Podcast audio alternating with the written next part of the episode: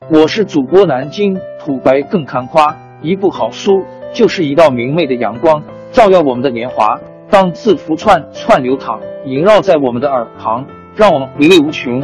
天津上元书院又和你们见面了，欢迎您的收听。听众朋友们，大家好！开讲前先打个小广告。作为主播，你们的关注和打赏是对我努力工作认可的结果，谢谢。上元书院、南京土白更堪夸主播最新专辑《平话祖国华夏上下五千年》终于上线了，一部宏伟巨作。我们的祖先以伟大的创造力、强大的生命力和巨大的凝聚力，世世代代繁衍生息，历尽磨难，从远古走到现代，从蒙昧走向文明。全书共计。两百八十三回，作为播客，我劳动我所得，付费的有声书来了，你愿意为此花钱花时间吗？评话中华上下五千年专辑的进度更新按听众的关注和评论而定。喜马拉雅号 UID 七三二六四零二二，微信号 sh 八五七三零一四四九，请多多关注。多多打赏，谢谢大家，谢谢。下面正式开讲《评话中华上下五千年》专辑。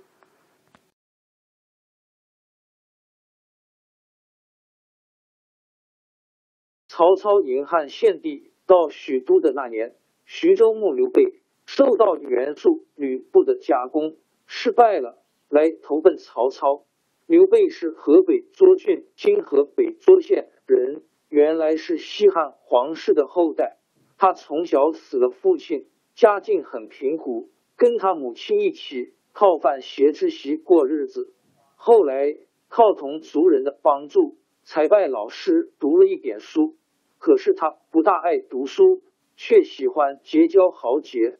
有两个贩马的大商人经过涿郡，见了刘备，很器重他，就出钱帮助他招兵买马。当时有两个壮士到涿郡应募，一个名叫关羽，一个名叫张飞。刘备见关羽、张飞两人武艺高强，又跟他志同道合，就待他们特别亲切。日子一久，三个人的感情真比亲兄弟还密切。因此，民间传说他们三个人曾经结拜为把兄弟。刘备投奔曹操以后。曹操和刘备一起去攻打吕布，消灭了吕布的割据势力。回到许都，曹操请汉献帝封刘备为左将军，并且非常尊重刘备，进进出出都要刘备陪他在一起。刘备见曹操这样尊重他，心里反倒不安，因为他有自己的雄心大志，生怕遭到曹操的猜疑。曹操表面上看重刘备，暗地里也在防备他。他派人去看看刘备在家里干什么。只见刘备在自己园子里种菜浇水，没有什么可疑，也就渐渐放心了。这时候，朝廷里出了一件事，因为曹操的权大了，汉献帝嫌他太专横，要外戚董承设法除掉曹操。他写了一道密诏，缝在衣袋里。又把这条衣带送给董承，董承接到衣带中的密诏，就秘密约了他的几个亲信，商量怎样除掉曹操。他们觉得自己力量不够，认为刘备是皇室的后代，一定会帮助他们，就秘密找刘备商量，叫刘备去一起干。刘备同意了。没多久，曹操邀请刘备去喝酒，两个人一面喝酒。一面有说有笑，谈得很融洽。他们谈着谈着，很自然的谈到天下大事上来了。曹操拿起酒杯说：“您看，现在那么多人在争夺天下，有几个算得上英雄呢？”刘备谦虚的说：“我说不上来。”曹操面露笑容，从容的对刘备说：“依我看，当代的天下英雄只有将军和我曹操两个人。”像袁绍这号人算不上什么。刘备为了跟董承同谋的事，心里正在七上八下，听到曹操这句话，大吃一惊，身子打了一个寒战，连手里的筷子也掉了下来。就在这节骨眼上，天边闪过一道电光，接着就哗啦啦响起一声响雷。刘备一面低下身子拾筷子，一面说：“这个响雷可厉害，把人吓成这个样子。”就这样，他总算把惊慌的神情掩饰过去，没让曹操看出破绽。喝完酒出来，刘备再三琢磨曹操的话。觉得曹操把他看作唯一的敌手，将来不会轻易放过他。打这以后，他一面和董承他们联络，共同设法除掉曹操，一面找机会离开许都。凑巧袁绍派他儿子到青州去接应袁术，要通过徐州。曹操认为刘备熟悉那一带的情况，就派他去截击袁术。刘备巴不得趁早离开，一接到曹操命令，就飞快的和关羽、张飞带着人马走了。曹操的谋士郭嘉等听到曹操放走刘备，赶快去找曹操，说刘备有野心，不能放他走呀。经郭嘉一提醒，曹操也有些懊悔了，马上派人去追。刘备已经走远了。刘备打败了袁术。夺取了徐州，决定不回徐都去了。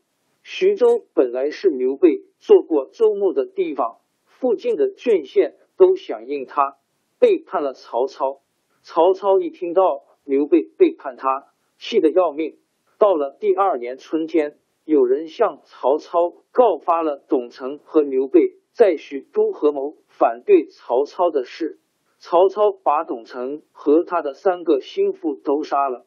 并且决心亲自发兵征讨刘备。那时候，袁绍已经兼并了幽州，在今河北北部、辽宁大部分拥有几十万人马，扬言要进攻许都。曹操部下的将领劝阻他说：“现在跟您争天下的主要是袁绍，听说袁绍正想打过来，您却往东打刘备，万一袁绍从北面打过来，我们怎么办？”曹操说：“刘备是个有能耐的人，现在不趁早消灭，将来后患无穷。”郭嘉也说：“刘备刚起来叛变，归附他的人不多，立刻打过去，一定能把他打败。”袁绍的性子犹豫多疑，即使要来进攻，也没有那么快。曹操就决定把一部分精兵守住官渡，在今河南中牟东北。